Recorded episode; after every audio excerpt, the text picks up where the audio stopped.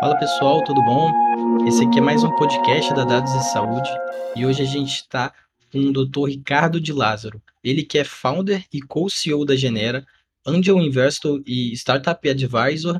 Ele é um MIT Innovator Under 35, é formado em Medicina e Farmácia Bioquímica pela USP e mestre em aconselhamento genético e genômica humana. Ele é cofundador do laboratório Genera, ainda cofundador e investidor de empresas de tecnologia e biotecnologia. Ricardo, é um prazer enorme para a gente ter você aqui no podcast Dados e Saúde. A gente queria saber como foi a sua história até fundar a Genera e fazer análises com a genética.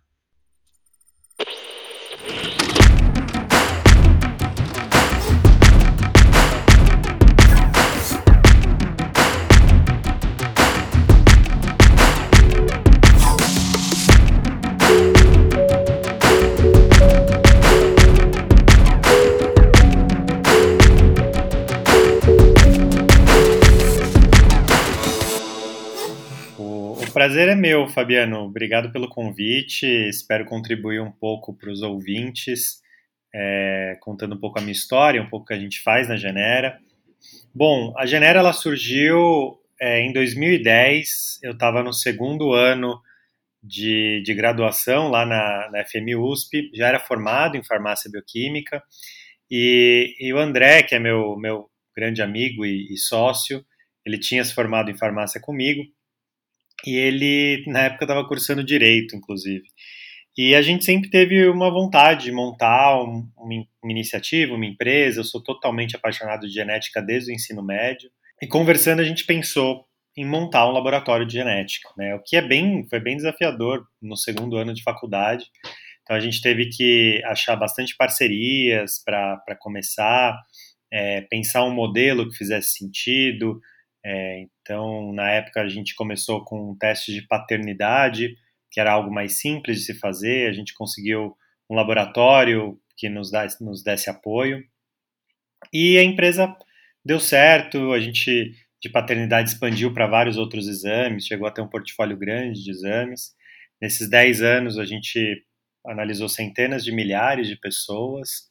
E hoje a gente tem um foco um pouco diferente, né? Hoje a gente se foca muito na, na genômica pessoal, na medicina personalizada, buscando testes geralmente direto para o consumidor, que, que trazem autoconhecimento, bem-estar, saúde, é, dentro de uma plataforma.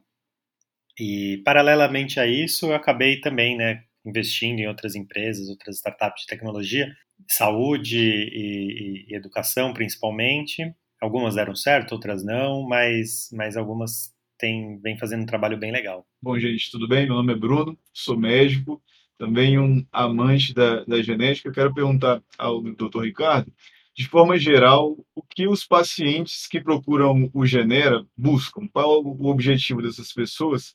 E também como que é a acessibilidade do ponto de vista financeiro e em termos de impacto clínico dos testes que vocês oferecem? Legal. As pessoas buscam se autoconhecer, né? O termo autoconhecimento é, um, é, algo que vem sendo muito falado, mas é muito verdadeiro. Então, as pessoas querem conhecer suas origens. Muita gente, né? A maior parte dos brasileiros teve parte da sua origem apagada de maneira dolosa, né? Pelo, pelo próprio Estado. Então, muita gente não tem, não sabe a, a sua origem. Então, vai, vai buscar entender para fazer um teste de ancestralidade genética. E uma boa parte vai buscar querer se autoconhecer em relação aos corpos e propensões. Então a gente faz análises diferentes, a gente tem painéis de, de bem-estar, que é, por exemplo, de Nutri, Fitness, cuidados da pele, cuidados com envelhecimento, até de autoconhecimento mesmo. E a gente tem dentro da parte de mais de saúde, a gente tem um painel de farmacogenética, que, que analisa alguns polimorfismos ligados a metabolismo de drogas, e um marcador que busca algumas doenças, uma, um painel de triagem de, de, de, doenças genéticas, principalmente. Muito interessante. E o que a gente traz muito aqui, alinhado um pouco, a gente gostaria de perguntar aqui no Dados de Saúde, a gente gosta muito de dados, né? A gente queria entender um pouco mais como que é analisar o genoma humano, como que ele, o que que ele pode oferecer em termos de dado e como são as análises aí na Genera? Como que você tem visto, principalmente o crescimento da inteligência artificial, do machine learning nas análises genéticas? Legal, só respondendo uma parte do, da pergunta do Bruno, é, em relação à parte de acessibilidade também, né? O, o, exame hoje ele vem caindo muito. Eu lembrei até porque conecta um pouco a sua pergunta, Fabiano. É, hoje, por exemplo, o exame mais barato da Genera custa 199 reais, né, parcelado em 12 vezes. A gente está falando de, de, quase 15 reais por mês, né? Então ele vem se tornando mais, mais acessível do ponto de vista financeiro, ainda não é acessível para toda a população, claro, longe disso, mas também tem uma acessibilidade em termos de informação que é bem interessante. Então a gente tenta, a gente tem apoio de aconselhadores genéticos na, na plataforma para pessoas que querem conversar com, com especialista, a gente tem parceiros médicos, mas é, a própria plataforma ela tenta passar e, e dar uma, uma explicação para o público leigo, né? E em, ligando já a sua pergunta, Fabiano, o, o, o, genoma humano ele, ele nesses, nessas últimas poucas décadas, né? Ele, ele o preço caiu absurdamente, né? E em paralelo, o entendimento sobre o genoma humano aumentou exponencialmente. E, e a quantidade de dados que se geram é enorme. Né? Então, o que a gente analisa na Genera é um array, né? É, então, é, é, um chip que vai analisar ali até 700 mil pontos do DNA, e que já é um volume de dados bem grande, se você for pensar, né? E cada dado realmente é um, é um é um ponto do DNA da pessoa, né? Nem todos têm uma correlação clínica, mas alguns têm. É, mas o genoma como um todo, né? Os, os 3 bilhões de pares de base e tal, é algo ainda, informação muito maior, né? Então, acho que até para contar, eu não conheço muitas pessoas que fizeram um genoma completo que não, assim, que não fossem pacientes. Eu acho que eu sou uma das únicas pessoas que eu conheço que fiz o genoma todo. E eu fui até para num, num, período de padronização do equipamento, doei minha amostra para fazer o genoma, porque eu já tinha feito o meu exoma, já tinha feito array, então para padronização era importante. E quando eu fui pegar esses dados, é, eu falei, ah, como que vocês fazem? Vocês me mandam por e-mail, é, né, você me manda, põe na nuvem, eu baixo aí no e-transfer, né, daí não, não.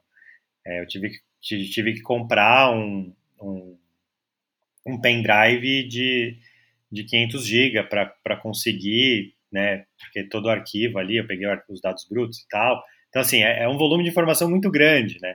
E uma vez que você pega essa informação para abrir, o que, que, você faz com ela? São 3 bilhões de pares de pontos, né? A, a, a ciência ainda não está preparada para isso. Quem diz os médicos, porque eu, eu que, querendo ou não, pô, fiz mestrado, faço doutorado, né? No meu doutorado analisei genoma completo, eu abri o meu próprio genoma e não sabia muito o que fazer. Fui olhando aqui, ali, ali aqueles marcadores mais, mais comuns e tal, né? Dei uma olhada meio macro ali para ver se tinha alguma coisa que parecia muito, muito ruim, mas é muito complexo de se analisar, né? E para o ponto final da, da, da pergunta, né? É, inteligência artificial vem como uma, uma ferramenta para ajudar nessa interpretação. Então, sabe-se que a maior parte do, do, das doenças humanas, elas são multifatoriais, então não são só genéticas, tem um componente genético ali, depende da doença, 10%, 100%, né, depende muito da doença, mas ela é poligênica, então a maioria dos, das doenças não é um marcador que, que vai causar a doença, né, a maior parte são muitos marcadores, às vezes milhares de marcadores, né, e, e tem alguns algoritmos, e tem, tá tendo bastante pesquisa para usar machine learning para tentar entender essas variações genéticas, como que elas se relacionam entre si e estabelecer o risco com mais propriedade e precisão de uma pessoa desenvolver uma certa doença, né? Então, é, a inteligência artificial com certeza vai, vai ser uma ferramenta excelente para a gente desenvolver a, a compreensão do genoma. Doutor Ricardo, o senhor tocou nesse assunto de autoconhecimento e também da farmacogenômica. Uh, isso me, me faz pensar bastante em como que esses resultados são de fato apresentados. Né? O senhor falou da, da, de como eles são colocados no, nas plataformas e tudo mais, e também não só os pacientes. Como que esses dados são, são colocados para os profissionais que assistem essa, essa pessoa? E aí eu cito os educadores físicos, nutricionistas, médicos, e uma outra coisa é que se existe algum acompanhamento nesse sentido, assim, continuado.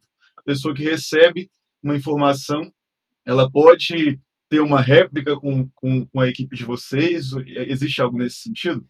É, a gente atualmente a gente não tem, e é algo até pensado, né, que algumas empresas de fora estão desenvolvendo, é, algum, alguma ferramenta de, de assinatura que a pessoa possa continuar fazendo o acompanhamento. Né? Por enquanto ainda não temos, mas é algo que, que é pensado. O que a gente oferece hoje é um aconselhamento genético, que é realizado para é um pagamento adicional, né, para quem tem dúvida ou às vezes para uma explicação mais detalhada, né, e, e a gente sempre dá o suporte para conectar com profissionais, caso a, a, pessoa busque esses profissionais, né.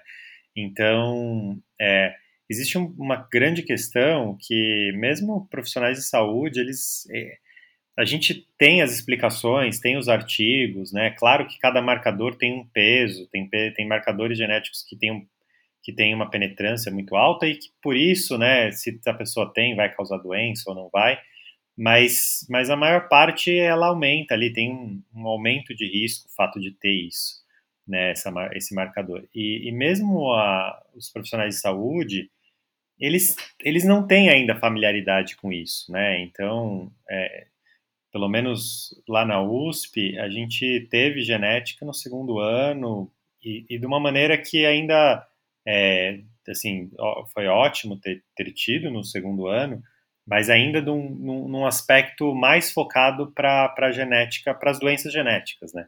E, e, não exatamente como essas, essas informações genéticas po podem ser uma ferramenta adicional para acompanhamento clínico ex existem assim inúmeras barreiras ainda, né, até a gente conseguir alcançar a, a, a integralidade é que os testes sejam de fato incorporados na numa, numa relação do, do, do, paciente e o seu segmento clínico propriamente dito, né? E a, talvez uma grande delas seja a, a, financeira e também uma outra a, a, dos próprios profissionais que talvez por desconhecerem e, e acabam questionando as coisas, né?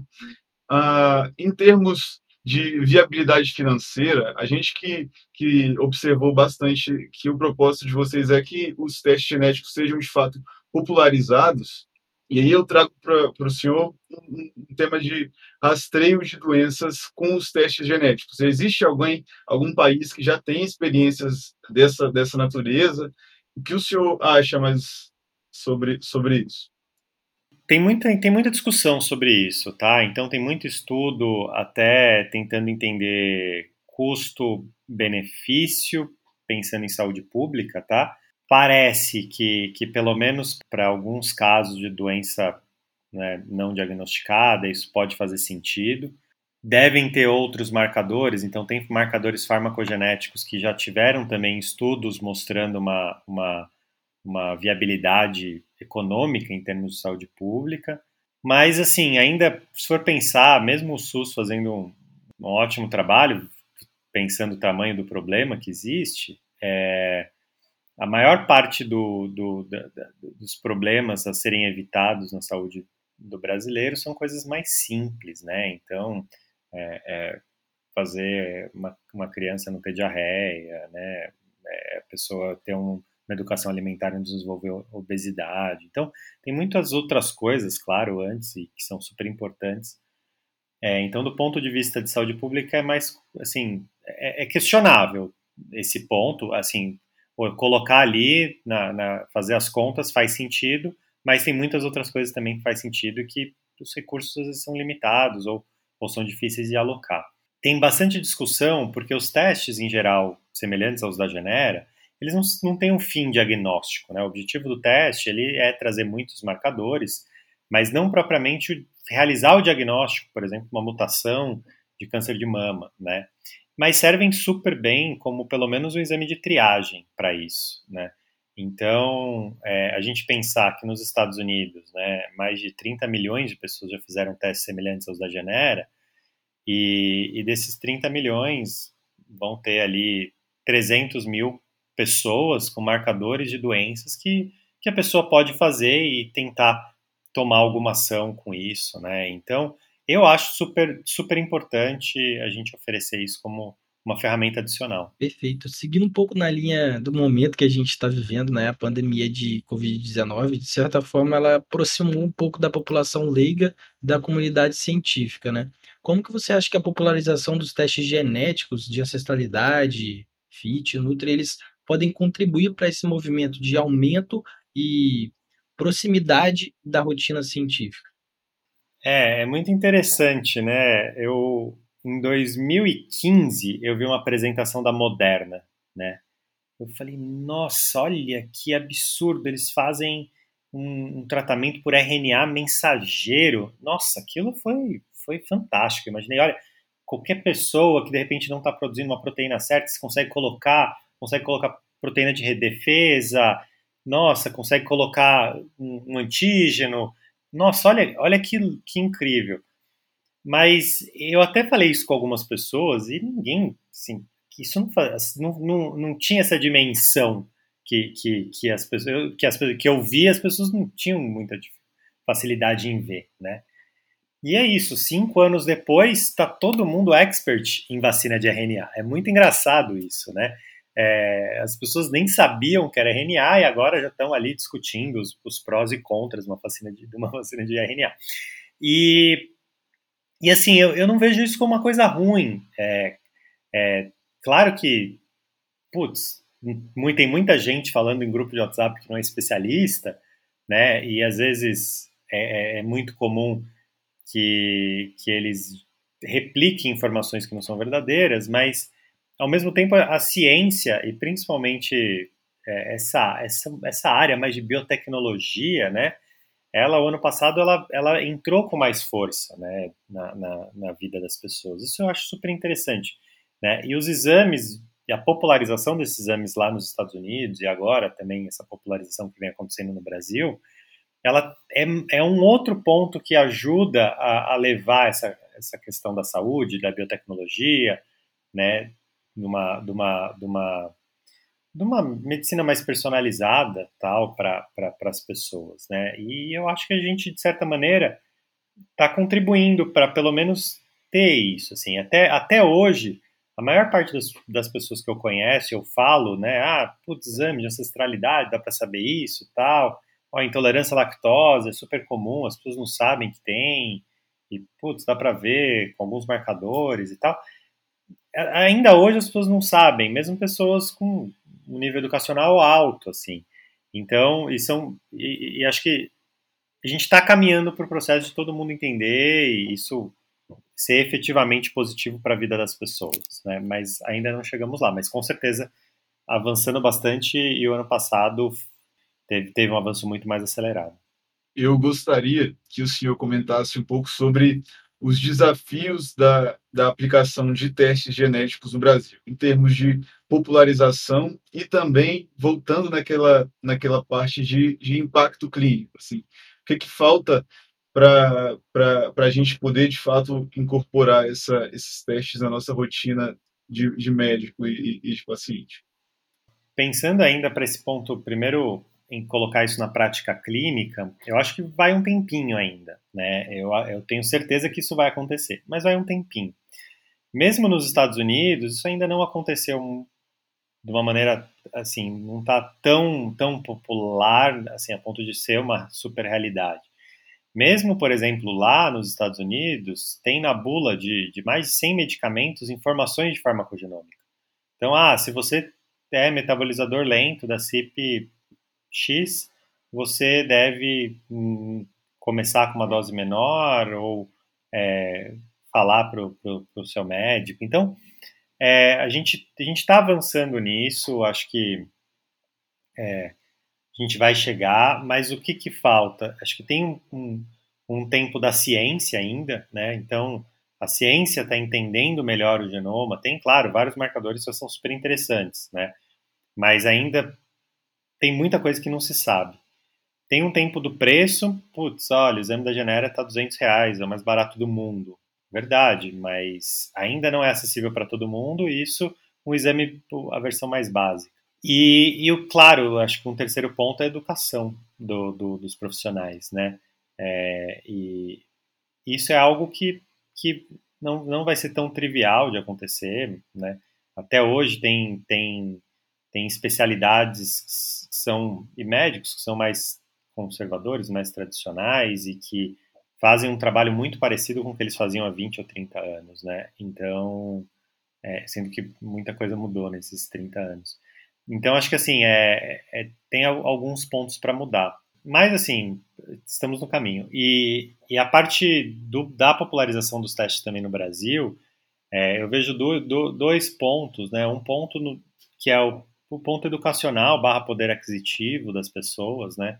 Então, querendo ou não, é, o Brasil é um país pobre, é um país com baixo nível educacional, isso é, isso é, é uma realidade no país. E a, e a infraestrutura de logística dele, tirando as grandes capitais, né, você conseguia levar, por mais que a gente venda nos correios e tal, todo o Brasil possa comprar, mas é, a pessoa vai pagar de frete quase o preço do exame, vai demorar um bocado para chegar. Então, assim, existem desafios logísticos ainda para isso. E falar de popularização desses testes é falar dos inúmeros dilemas éticos que os testes genéticos acabam trazendo consigo, né? Eu gostaria também que o senhor comentasse um pouco sobre essa, essa parte ética da, da, nesses testes. E aí eu cito alguns itens que são, por exemplo, a possibilidade de uso para seleção em, em empregos, a, a, predisposição a doenças que não são tratáveis, então o, o impacto que uma notícia e, e, a pessoa descobrir que tem um risco uma doença que não pode ser evitada, como que a gente pode fazer isso se reverberar de uma forma positiva para a vida dessa pessoa, e também na parte de seleção de, de embriões, aí até extrapolando um pouco do, do que a gente tem falado até então. Legal. Eu acho que tem, com certeza, toda nova tecnologia que vai gerar impacto em muitas, em muitas pessoas, ela deve ser discutida do ponto de vista ético. Não, é, isso, é, isso, é, ó, isso é óbvio, né? E, e, e, eu, como cientista empreendedor, eu sou um, um ponto dessa discussão. Né? Essa discussão ela tem que ser, tem que ser realmente vista pela sociedade, né? Não, não, sou eu que vou definir isso, ou não são só os médicos que vão definir isso. Quem vai definir é a própria sociedade, né? E eu acho que a sociedade tem que discutir. Então, é, por exemplo, a sociedade definiu que não vai ter modificação genética em embriões né, depois do caso da China, então teve a moratória, né? É, a, a sociedade decidiu sobre clonagem de embriões humanos, etc. Então, assim, eu acho que é, vai caber à sociedade decidir isso. Claro que é importante que ela haja de uma maneira, de uma maneira mais, mais, mais racional, mais objetiva, considerando, claro, todas as nuances das, das, das sociedades e das culturas, mas sem um, uma, um bioconservadorismo, né? Sem você ser conservador em excesso só porque é uma coisa nova. Mas, assim, eu, em cada um dos pontos, acho que a gente pode falar, né? Em, em relação à, à, parte de trabalho, por exemplo, eu acho que, que, que uma empresa, de, assim, ela, ela, ela não, deve ser, não deve ser permitida que a empresa, na minha visão, tá, é, avalie as pessoas pela genética. Acho que é uma coisa muito complicada é, e, e já tem regulamentações disso acontecendo nos Estados Unidos. Então, parece que a sociedade está indo para esse sentido e, e eu, eu, acho ótimo. Né? Em relação, por exemplo, a, a, saber uma doença que você que não tem cura, assim que eu recebi meu genoma humano, eu fui ver todas as doenças que tinham ou que não tinham cura. Por quê? Porque essa é uma escolha minha, né? Eu entendo que quando você sabe que vai desenvolver uma doença, é, você não, não vai ter só a cura ou a não cura, né? Você pode é, fazer um planejamento familiar, um planejamento sucessório, você pode levar a vida de uma maneira diferente. Se eu souber que eu vou ter um Alzheimer precoce aos 40 anos, talvez eu trabalhasse menos dos 35 até os 40, entendeu? Então, é, eu, eu acho que isso que é super importante a, a gente conhecer, claro, desde que a pessoa queira conhecer, né? Então, minha mãe fez o teste da Genera. Eu falei, mãe, quer que eu libere aqui os exames de doença? Ela, não, não quero, não quero, não quer. E se ela não quer, tudo bem, a escolha é dela também. Ninguém tem que obrigar ela a querer saber as doenças. Então, eu acho que desse ponto de vista, acho que é, tem dilemas éticos de, ah, o fato de eu saber é sinal que eu recebi da minha mãe ou do meu pai uma, uma mutação, então isso pode ser que eles saibam ou não. Mas, assim, são discussões, isso, é, eu, eu, na minha visão, acho que não não não devo eu não não é, afetar minha liberdade de saber pelo fato de eu poder contar para eles eles saberem sem saber. Eu acho que é, é complicado então acho que isso é, faz parte do, do dilema né? E, e por último seleção de embrião é, assim fazer CRISPR isso está em, em, moratória né agora a seleção de embrião é uma coisa que é que é, que é complexa né ela ela vai ela já acontece em alguns casos ela vai acontecer em outros né então, vale a sociedade falar, ah, cor do olho, vamos vai ser permitido ou não, é, é, baixa estatura, vai ser permitido ou não, até que ponto que a gente vai considerar o que é baixa estatura, o que é, é uma estatura normal, né? Será que a gente vai permitir inteligência, mas ao mesmo tempo, eventualmente, qual tipo de inteligência, como que a gente vai considerar isso, né? Tem, às vezes, alguns marcadores que estão ligados à inteligência, mas também podem estar ligados à, esquizofrenia, dependendo do tipo de inteligência, né? É, então, assim, é, ainda não é tão trivial, mas com certeza algumas coisas vão acontecendo. E até lá, espero que a ciência e a sociedade saibam o que fazer com essa informação. Muito legal toda essa discussão. E a gente queria te agradecer assim, imensamente por aceitar esse convite e também divulgar aqui, né, como que o pessoal pode te encontrar encontrar a Genera, ver um pouco mais sobre os testes, quais redes sociais que vocês estão. Conta um pouco para gente. Legal, a Genera está em quase todas, né? A gente tem um Instagram, a gente funciona, trabalha bastante, Instagram, Face, Twitter, mas o, melhor lugar para conhecer os produtos e fazer perguntas é o, o, o próprio site, então genera.com.br né? Lá tem até, você consegue acessar, ver um exemplo de resultado, né? tem um, um demo de resultado que você vai, navega, é bem interessante. Né? Eu, eu, eu, Ricardo, uso levemente as redes sociais, então tem Instagram, mas mais, mais pessoal que profissional, e tem o LinkedIn mais profissional que pessoal.